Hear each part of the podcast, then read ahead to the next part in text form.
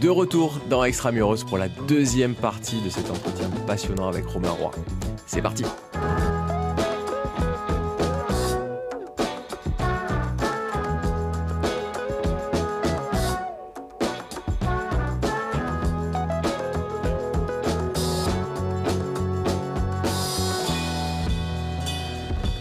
ça m'amène du coup à vos ambitions RSE et, à, vos démarches. Euh, qu'est-ce que vous faites du coup pour, nous inspirer? Nous aussi, chez Newton, on, est en train de mettre en place beaucoup de choses.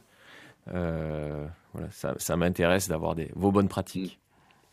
Alors, bah, d'abord, je ne sais pas du tout si on est en capacité, si tu veux, d'être des, inspirants sur ce qu'on fait sur la RSE. Donc, nous, on fait le, on fait le max en tout cas. Euh, mm. Ce qu'on a fait après la pandémie, c'est que d'abord, le premier truc, on est chronologiquement, on est devenu euh, société à mission. Ça nous a permis de redéfinir un peu la mission de l'entreprise, ça nous a permis d'y associer des objectifs, parce que c'est le principe de la société à mission, euh, mm-hmm. des objectifs de mission, et finalement, ça nous a permis de structurer toute notre démarche d'impact. Et ça, ça a été très important, pas forcément parce que ça nous a fait faire plus de choses, mais parce que ça a mieux fait comprendre à toute la boîte ce qu'on faisait et pourquoi on le faisait, dans, quel, dans quel cadre on le faisait. Donc ça, c'était le premier truc important, structurant, le fait de devenir société à mission. Une fois qu'on est devenu société à mission, on, on, a eu la chance de participer à, à, la première session, enfin, on va dire la première, au lancement de la Convention des entreprises pour le climat, d'être dans les 150 entreprises qui ont, euh, qui, qui, ont lancé un peu ce, ce, ce dispositif. Et donc, dans le cadre de la CEC, d'établir notre feuille de route 2030 vers un modèle euh, économique régénératif. Ouais. Alors le mot régénératif aujourd'hui est, sujet à polémique. Il y a des gens qui disent que c'est n'importe quoi, etc. Mais enfin, ce qui compte, c'est pas tellement le mot en lui-même, c'est ce qu'on met mmh. derrière.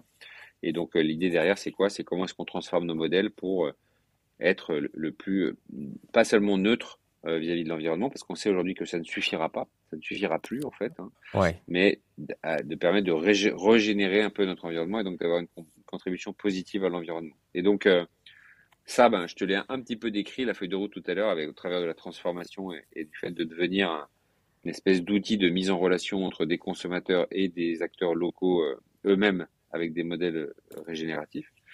Euh, donc voilà, ça c'est un truc très important pour nous. on l'a fait avec beaucoup de cœur, cette initiative portée par des gens, je pense notamment Eric Duverger, l'un des fondateurs absolument incroyable. Donc on l'a fait avec beaucoup de cœur et ça nous a apporté énormément de choses. Tu vois, c'est drôle d'ailleurs parce qu'on pensait, euh, on est toujours un peu prétentieux, on pensait en arrivant là-bas, parce que ça, c'était vraiment tout, les 150, il y avait vraiment tout type d'entreprise. Tu vois, il y avait Renault Trucks. Donc, tu vois, le premier jour, tu arrives, tu dis, moi je suis Greenwiz, euh, le gars de mm. Renault Trucks, si ça soit à côté de moi, lui, il, fait, il vend des camions, si tu veux, euh, il va pas m'apprendre la vie sur la RSE. Enfin, tu vois, et en fait, ben, un peu quand même. non mais en fait, ce que je veux dire, c'est que finalement, on a tous pris une grosse caque on a tous remis en cause un peu notre niveau d'engagement et, et, on s'est rendu compte que bah, chacun apportait des choses différentes selon son secteur, selon sa, vision de choses. Mais c'était passionnant. Et, euh, et aujourd'hui, ce, dispositif de la CEC est en train d'essaimer euh, de plein de façons, notamment en région, parce qu'il y a des CEC régionales qui se montent. Euh, je confirme. Et c'est. Mm. je confirme. Et eh ouais, on en est dedans aussi dans la CEC Provence. Sud-Est et, je confirme la grosse claque, ouais. Euh, tu, du coup, on est en plein dedans. Euh, donc, euh, ah, en plein dedans, ouais. pour, ceux qui, pour ceux qui, qui, nous écoutent, donc cette convention des entreprises pour le climat rassemble des entreprises et, et, au début, on, est vraiment sur le constat et, on réalise vraiment où on en est, quoi. Et, après, avant de, donc tu touches le fond de la piscine, hein, Isabelle Adjani, puis après, tu essaies de remonter vers un modèle d'entreprise régénérative. C'est ça. Et, et donc, euh, c'est mon associé Antonien Diani qui, qui, qui assiste avec, euh, avec Widia, chez nous, notre responsable RSE. Et, quand, tu l'as vu revenir en larmes, j'ai vu revenir le lendemain. Alors déjà en plus ça bosse mais un truc de, malade jusqu'à 11 h du soir debout, tu bouffes pas, ça, ça taffe. Euh, c'est du sérieux, euh, mais euh, le, terme, il m'a dit au début, je, ça me hante. Voilà, les, jours qui ont suivi au début, ça, le, je pense que tu, revois un peu tout, à ton quotidien, mm. euh, les yaourts que tu bouffes, le truc. Je pense que quoi que mm. tu fasses dans la journée, tu, tu, tu l'analyses euh, avec cette grille. Mais en même temps, en même temps, franchement, hein, il y a un truc euh, qu'on dit souvent et sans, sans l'avoir vécu, on n'y croit pas forcément, mais en fait, finalement, le fait de te mettre en action enlève de l'éco-anxiété. on pourrait penser que, tu vois, c'est voilà. Mais donc ça, c'est la première phase qui est juste le constat sans avant que tu fasses quoi que ce soit. C'est un peu stressant parce que tu te dis, oula mince, tu vois, j'avais pas forcément réalisé que c'était à ce point-là, machin, etc. Après, une fois que tu es lancé en fait dans la démarche, finalement, c'est presque plus rassurant parce que tu sais que tu es en train de faire des choses et voilà. Mm. Parce que c'est vrai que quand tu te prends des, des, discours euh, de, de, de spécialistes, euh, hyper mm. anxiogène, tu, tu, peux avoir le, le, phénomène, genre le, le, lapin dans les phares de la bagnole. C'est genre, oh, je, mm. suis tétanisé, c'est tellement gros ce qui, ce qui me tombe sur la tranche. Et puis, et mm. puis même, et puis tu peux avoir aussi la réaction de dire, bon, bah, foutu pour foutu, on va faire n'importe quoi. Et, ouais, ça fait partie des, des, des, raisons d'inaction. Il y a plein de, elles, sont, elles font partie. Il y en a, je sais plus, on les liste, hein, il y en a 6 ou 8 euh, des raisons qui font qu'à la fin les gens font rien. Euh, tu as, le, as le complexe du prisonnier aussi, c'est-à-dire le fait en fait euh, parce que les autres font rien. Moi, je vais, pourquoi ce serait moi qui fais si les autres à côté de moi font rien? C'est un truc, euh, tu vois, qui voilà. Mm. Euh, t'as ce que tu dis, t'as le gars, le, voilà, mais bon, euh, voilà. Après, t'as aussi, ils sont très forts à la CEC pour te. Puis les, tu vois, moi, j'ai ce que j'ai adoré, c'est que les gens qui interviennent, d'abord, sont hyper brillants. Et quand t'as quelqu'un de brillant qui t'explique un sujet, bah, quand même, t'es plus réceptif. Ouais. Ils sont pas du tout dans une logique sensation, tu vois, de, de, de, faire sensation ou quoi que ce soit. Quoi. C'est des scientifiques, ils disent des choses, voilà, clairement moi, je suis scientifique à la base, tu vois, c'est voilà, c'est quasiment une équation qui est écrite au tableau, quoi. Ils te disent voilà, la hmm. situation, c'est comme ci, c'est comme ça, et, tu vois, ça, ça prête pas vraiment à discussion, en fait. C'est un constat, voilà. Après, c'est comment est-ce qu'on se bouge. En tout cas, félicitations pour faire partie de la CEC, c'est super. Merci. Ouais, ouais. Euh, non, non, mais on, voulait. Parce que nous aussi, euh, on est société à mission, euh, on est en cours pour hmm. le Bicorp. Et, tout ça est très important. Alors, nous, on est investisseurs immobiliers, on a des immeubles partout, donc ça bouffe de la ressource. Et, euh, mm. pour autant, euh, même si tu fais des murs, tu peux faire beaucoup plus que ça en ayant. Euh, en t'ancrant localement, en favorisant le local, en animant des communautés économiques. Mm. dès que tu mm. débarques et que tu poses un immeuble Newton, tu peux faire plein de choses dans une ville. Et, et, et à l'échelle d'un quartier, à l'échelle d'une ville, à l'échelle d'un territoire. Donc non, non, pour nous, ça, c'est très important aussi. On vient de faire un bilan carbone. Je ne sais pas si aussi. Euh, ah ben nous euh, aussi, ouais, bien sûr. évidemment, c'est parti évidemment, étapes, euh, mm. Et, et c'est là aussi, ça, ça, te permet aussi d'avoir quelque chose de, de factuel. Tu mm. vois ce sur quoi tu vas pouvoir agir, ce sur quoi ça va être plus compliqué parce que nous, le, gros des émissions, bah, évidemment, c'est les immeubles qu'on construit. Donc, tu te dis qu'évidemment, il mm. va falloir arrêter d'artificialiser des sols et idéalement plutôt rénover que faire des immeubles neufs. Mais ce qui pèse à peu près autant, nous, dans notre bilan carbone, c'est euh, en fait les déplacements que font nos clients pour venir dans nos immeubles de bureau. Bien sûr, Donc, quand tu as 300 personnes et que tu pars du principe qu'ils viennent en bagnole, bah forcément, c'est mm. sur la durée, ça pèse aussi lourd que le, fait d'avoir construit un mm. immeuble. Donc, c'est sur ça qu'il faut. Toi, tu la seule chose que, que tu peux faire, c'est finalement te dire que tu vas arrêter de mettre des immeubles, ce qu'on faisait pas, mais que tu vas arrêter de mettre des immeubles dans la Pampa où il n'y a aucun transport en commun. Ouais, ouais. Euh, c'est l'accessibilité des, accessibilité des lieux en transport en commun. Quoi. Non, bien Exactement. Sûr. Bah, nous, c'est pas. Nous, on a la même chose aussi avec euh, avec les collaborateurs. Hein. Mine de rien, mm. c'est une grosse partie des allers-retours des collaborateurs. Donc c'est pareil, on essaie de travailler là-dessus. On vient d'ailleurs de gagner un prix de, de l'écomobilité locale. Ils nous ont offert une trottinette électrique, tu vois. Ah. et du coup, euh, non mais voilà, donc on essaie de, de, vraiment mettre en place un certain nombre d'initiatives pour que les gens ne prennent pas leur voiture, ou en tout cas un minimum, avec beaucoup de covoiturage, avec un peu, de, télétravail, avec pas mal de choses comme ça.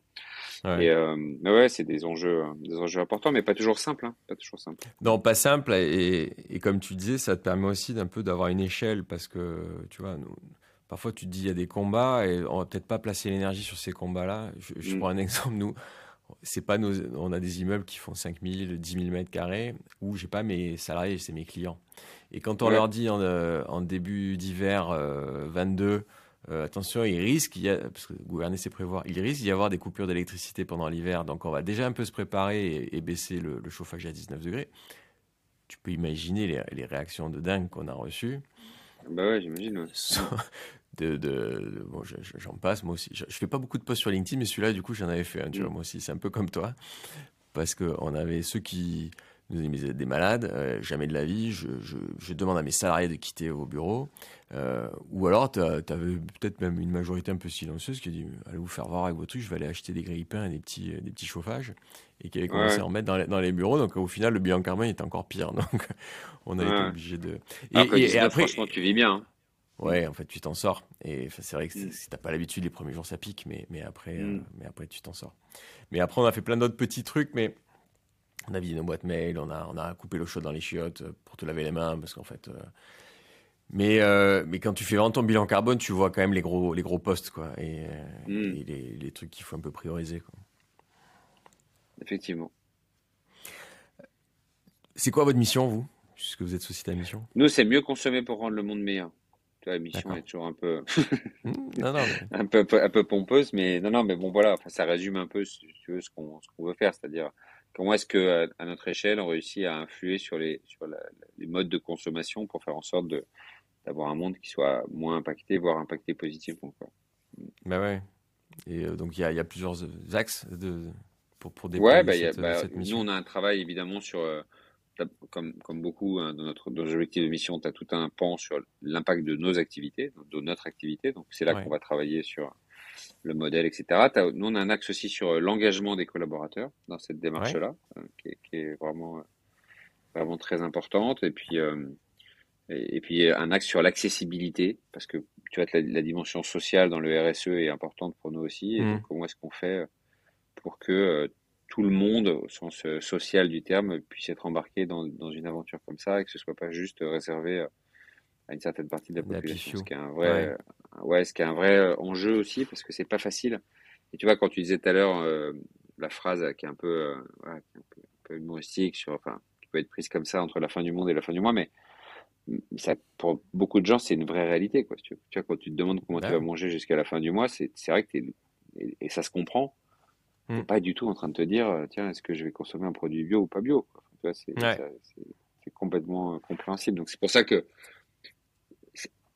tu vois, le côté euh, transformation qui nous attend de nos modèles, c'est pas simplement pour moi une transformation de la consommation, c'est aussi une transformation du modèle social qui sera inévitable, je pense, si on veut arriver à quelque chose de, Tu vois, qui, qui, embarque suffisamment de gens et qui embarque tout le monde et qui embarque la société dans son ensemble. Pas, ça ne peut pas se limiter à on va changer les modèles de nos entreprises. C'est indispensable, hein. ça en fait partie, c'est indispensable. Bien sûr. Mais euh, voilà, on ne pourra pas se limiter à ça.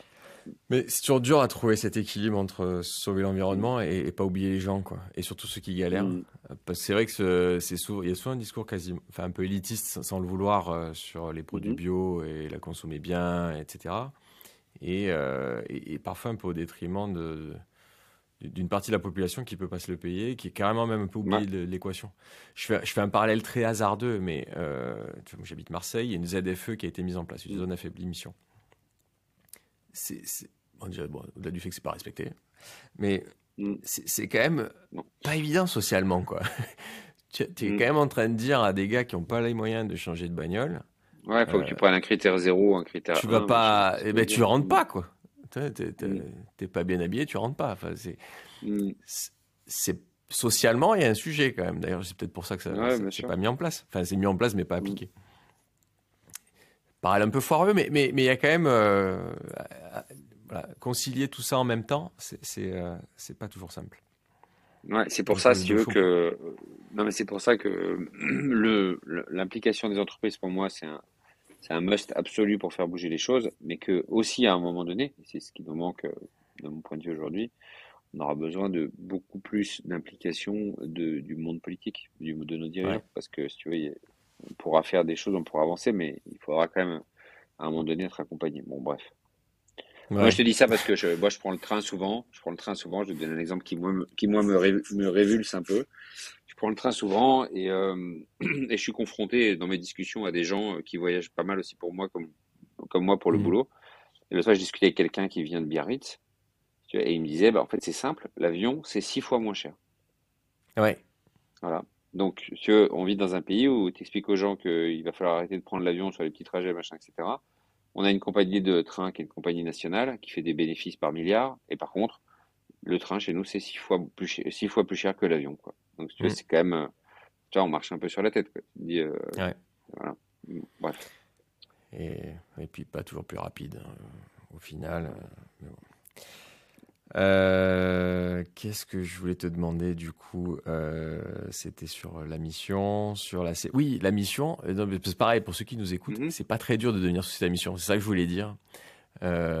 évidemment, il y a un travail de fond qui est, qui est mm-hmm. important mais euh, à la fin, on n'est pas hyper contraint par. Euh, il faut évidemment un comité de mission de suivi.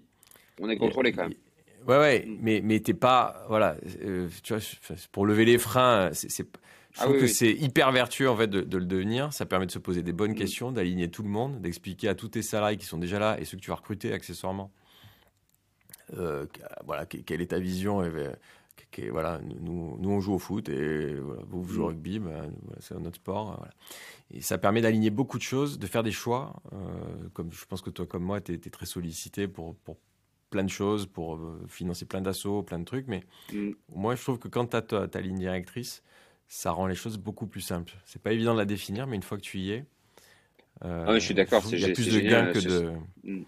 Non, c'est génial. C'est une émission, c'est pas, c'est pas compliqué effectivement il faut le faire, il faut le, juste, il faut le faire sérieusement. Il faut pas que ce soit, parce que les, les, les, outils de contrôle qui, existent sont quand même très bien faits, parce qu'à la fois ils sont pas pénibles, sens effectivement, tu perds pas 10 euh, heures par jour par, rapport au fait d'être société à mission. Par contre, il y a un vrai contrôle et notamment par, je sais pas si tu y es déjà passé, je sais pas combien de temps ça fait que tu entreprise à mission, mais nous on a déjà été audité une fois.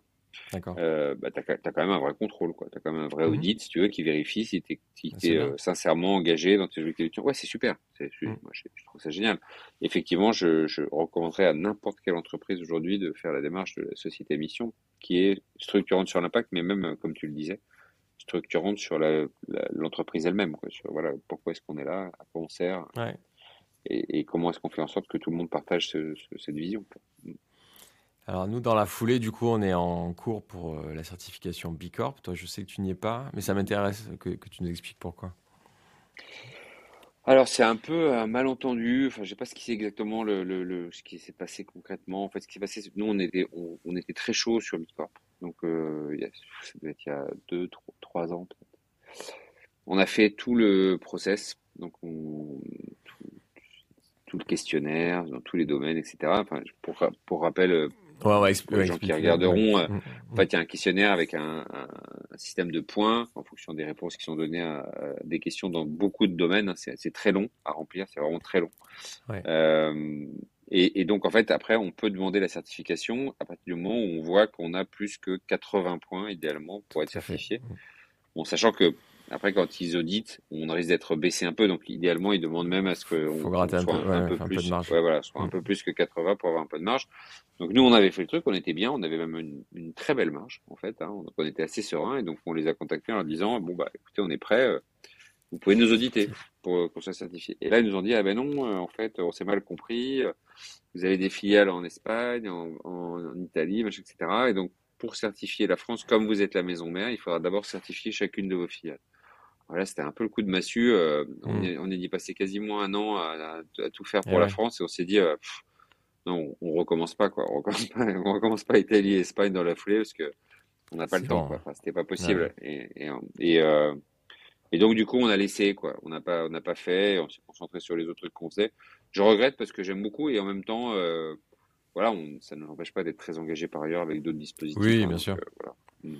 Mais euh, bah, voilà, pour ceux qui ne connaissent pas, c'est une belle certification. Et, ouais. et, alors nous, on est en cours, euh, pareil, on était, on était, plutôt pas mal, euh, donc c'est pour ça qu'on est, on est passé dans les premiers, on a passé les premières étapes. ils ont tellement de succès que c'est très long maintenant hein, de, ouais, c'est long, certifier. Mm, mm. C'est très très long.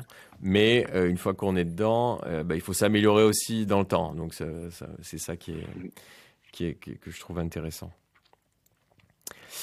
Euh, tu as parlé dans, tes. Ça m'intéresse de, voir l'impact sur les, RH chez toi, puisque ça fait partie de tes socles. Euh, concrètement, comment tu l'as mis en place par rapport à tes équipes? Est-ce qu'une partie du salaire est liée à ça? Ou est-ce que c'est juste déjà dans Alors, est-ce qu'une partie du salaire est liée à la, RSE, à la RSE, tu veux dire? Ouais, à l'implication des salariés. Mmh. Euh. Alors, aujourd'hui, aujourd'hui, ce qu'on a fait, c'est que, on a, tu vois, on a, on a un système, bon, comme dans toutes les entreprises en France, je pense, on a un système d'entretien annuel, de progrès, d'évaluation et de progrès, euh, qui a lieu bah, là, en début d'année, euh, et dans lequel euh, un salarié parle avec son manager, revient sur ce qui a bien marché, ce qui a moins bien marché, ce qui, lui a plu, ce qui lui a pas plu, ce qu'il a envie de faire plus tard, enfin, toutes les mmh questions traditionnelles qu'on peut se poser à cette époque-là.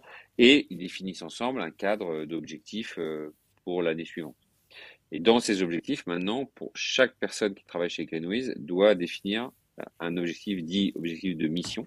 Donc un objectif qui est, lui, totalement lié à notre mission ou en tout cas à notre démarche RSE.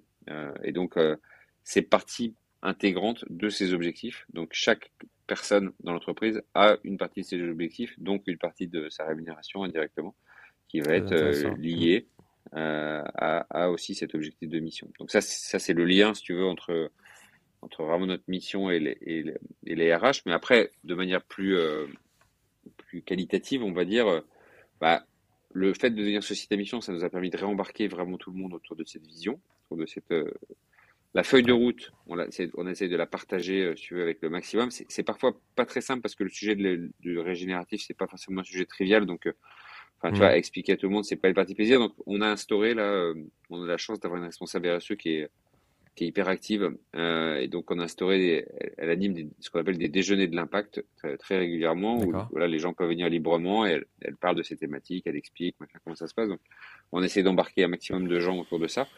On a aussi un truc qu'on adore et que, qui est super, c'est de, on offre des journées de mécénat, en fait, donc, euh, aux salariés, pour qu'ils puissent aller euh, faire des projets associatifs à côté. Donc, soit ils y vont à plusieurs parce que c'est des gros projets, soit c'est chacun choisit une assoce ou un projet et va le faire. Donc, euh, ça aussi, c'est des choses que, ouais, ça, c'est, c'est vraiment, mm. moi, je trouve ça assez enrichissant, d'une part pour les gens qui le font, puis, puis sur l'ouverture d'esprit que ça donne, parce que c'est pas, pas que des trucs du tout liés à l'environnement, hein, c'est aussi beaucoup de social. Donc, voilà, ça permet d'avoir, de, se rendre, compte quand même de la, chance qu'on a globalement.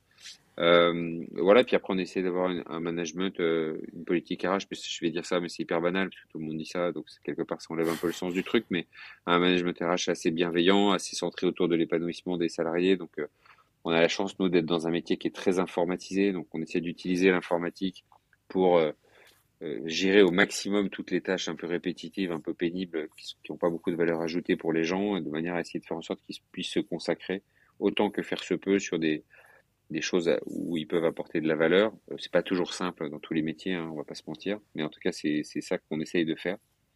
Euh, voilà, et c'est pas c'est pas évident. Moi je trouve que globalement les RH c'est pas simple euh, parce que c'est beaucoup d'humains. tu vois, notamment, je sais pas ce que tu en penses toi, mais je trouve que la communication interne c'est un vrai c'est un vrai sujet compliqué. Mmh. Ça me fait penser moi à, la communication dans un couple d'ailleurs. je fais souvent ce parallèle là. Non mais c'est vrai, je fais souvent ce parallèle là, tu vois, parce que tu, tu, vois, il y a des fois, tu, tu, tu as l'impression que tu dis à l'autre euh, en permanence que tu l'aimes parce que tu fais plein de choses qui montrent que tu l'aimes, et puis l'autre finit par te dire, tu me dis jamais que tu m'aimes. Tu dis, bah, mmh. attends, moi, je suis en permanence en train de faire des choses pour, te montrer. Ouais, voilà. Et bah, ça, tu vois, c'est un peu des trucs que tu retrouves où tu as l'impression qu'on a l'impression parfois de faire plein de choses, et en fait, tu vois, les gens simplement attendent juste que tu leur dises, enfin, tu vois, ou que tu l'exprimes mmh. d'une autre manière que celle que toi tu as choisi d'exprimer. Donc, mmh. voilà, je trouve que c'est des trucs de communication humaine qui sont, qui sont pas simples à toujours à, c'est pas toujours simple de trouver le bon dosage, etc. Parce que, par définition, tu veux, ce que moi je comprends n'est pas forcément ce que l'autre va comprendre ou il va pas comprendre de la même manière. Donc, euh, et quand, et quand c'est à une échelle où tu as 100 personnes en face de toi, bah, tu vois le truc, c'est le couple mmh. fois 100. Donc, euh, tu n'es plus en relation avec une personne, mais avec 100. Et, et tu vois, l'autre fois, j'ai fait une expérience euh, assez, enfin, sans, sans le vouloir, mais j'ai fait une annonce à, euh, à, tout le monde en même temps. Donc, tu vois, hmm. donc tout le monde a entendu le même discours. Ouais. Et ensuite, on a recueilli les impressions de tout le monde. Et ben en fait, quand tu relis le truc, tu as l'impression que les gens ont entendu cinq ou six discours différents. Alors que j'ai dit, les, tu vois, tout le monde a entendu les mêmes mots, ils étaient tous au même endroit. Quoi. Donc euh, hmm, hmm. voilà, c'est ça qui est, c'est ça qui est pas évident. Mais c'est bah, passionnant en même temps. Hein. C'est passionnant. Ouais, bien sûr, bien sûr. Et c'est pour ça que tu essaies de recruter des gens différents et, pas avoir des clones, mm. c'est ça qui fait la richesse de ta boîte.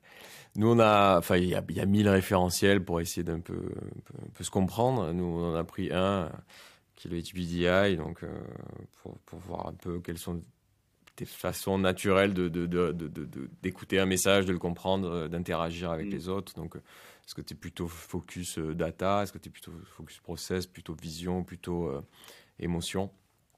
Tu jamais l'un ou l'autre. Jamais j'ai un profil qui est bon, qui est pas bon. Mais euh, quand on fait l'exercice, je te rejoins. C'est-à-dire quand tu fais l'exercice pour le pro, tu dis c'est peut-être pas inutile pour le perso. en mm, effet, mm. j'utilise pas assez telle ou telle ressource des proches qui sont autour de moi. Et, je, et puis parfois, être audible, moi, je trouve que quand tu es, euh, enfin, tu vois, moi, dans mon rôle, euh, où je passe beaucoup de temps quand même euh, autour du management, parfois, si tu le fais tellement pendant la journée que quand tu rentres mort. t'as juste pas envie de, le, juste pas envie de le faire encore. C'est ça. C'est ça. C'est bon, ça suffit. J'ai géré trop de problèmes aujourd'hui. Avec, avec, mes enfants, c'est pareil. Il n'y a pas que le couple, il y a aussi les enfants. Donc. Bon, donc j'ai dit un truc à table. Il y en a un qui l'a pris comme ça, l'autre qui l'a dit d'une autre manière. Ouais, c'est bon, c'est sympa aussi. Hein. C'est ça qui fait la richesse. Moi, je trouve que c'est ça qui fait la richesse de ma de ma journée et quelque part, c'est ça qui me donne envie de retourner au travail tous les matins. Au-delà de la mission, c'est ouais, c'est le fait de retrouver ces gens et d'interagir avec eux et voilà, de, vivre une aventure humaine qui est quand même bien cool euh, au global. Quoi. Mm. bien sûr. Euh, ben justement, pour, pour finir, euh, je, pose souvent la mm. question de qu'est-ce que tu fais quand tu bosses pas pour, pour avoir une équipe? Mm. toi, c'est c'est quoi du coup? T'as compris, non? Tu vas me dire un peu de sport, hein, j'ai quand même, ouais, l'impression. un peu de sport. Pas un peu de sport, ça serait, ça serait mentir que de dire un peu de sport. Je vais te dire beaucoup de sport, beaucoup de sport. énormément de sport. Ouais, je fais vraiment beaucoup, beaucoup de sport. Je, voilà, je fais beaucoup de sport. Euh, tu, fais quoi, toi, du coup? je, pense que je fais, euh, allez, sans, sans, exagérer, peut-être 20 heures de sport par semaine, je pense. Génial. Entre 20 et 22 heures de sport par semaine, selon les sports. Alors, bah, alors je fais euh, du ski de fond. Mmh. mais tu vois, j'ai l'avantage, moi, le matin, je me lève, je peux aller faire une heure de ski de fond avant d'aller au bureau. Ouais. C'est complètement envisageable. Pas mal. Donc, donc, le ski de fond, la course à pied, du paddle tennis, qui est un peu mon sport de prédilection en ce moment. Ouais, je joue beaucoup, beaucoup au paddle tennis en ce moment. Euh, un peu de boxe, pas mal de muscu. Euh, je fais aussi des sports d'eau. je nage et puis je fais beaucoup de wake surf l'été. puis voilà, puis un peu, un peu, de ski alpin. Je crois que j'ai fait le tour. Ouais, voilà, Pas mal. Mm.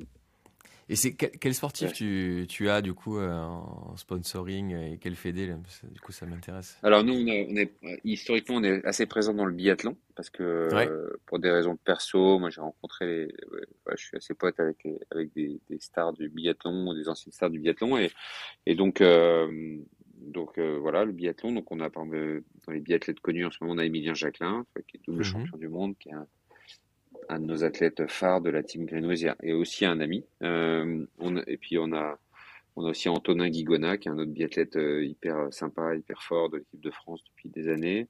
On a euh, dans les filles, on a, on a Chloé Chevalier. Ah oui, on a Eric Perrault aussi, qui est le jeune, jeune espoir de la discipline, qui, est, déjà très fort, hein, mais qui est, mhm. assez jeune. Et on a Sophie Chauveau, qui est une espoir aussi très forte. Chloé Chevalier, donc une biathlète de l'équipe de France aussi. Donc des athlètes comme ça. Ensuite, on, en ski alpin, on a le, partenariat fédéral, mais on a aussi euh, un partenariat direct avec Mathieu Bailey, qui est un descendeur hyper prometteur, qui malheureusement s'est blessé cette année, mais, mm. dans lequel on croit beaucoup et, pour, l'avenir. Et puis, euh, puis ensuite, on a tout un, toute une partie de sponsoring aussi autour du paddle. Donc, on sponsorise euh, l'événement, enfin, le, le, tournoi du Grand Chelem à Roland Garros tous les ans.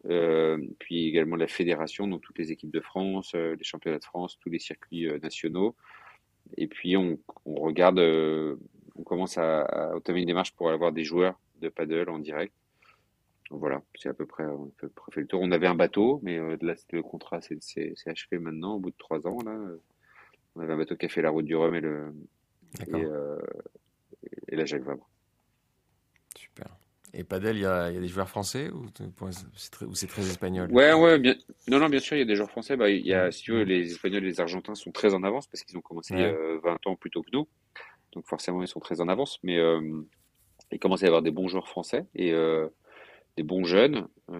et je, moi, je suis persuadé que dans 20 ou 30 ans, on sera dans les meilleurs du monde. Parce que si tu veux, c'est un sport qui, va se, qui se développe beaucoup et qui a une particularité, c'est qu'il est très accessible il se développe beaucoup aussi dans les quartiers. Euh, et, les, et, les, jeunes adorent.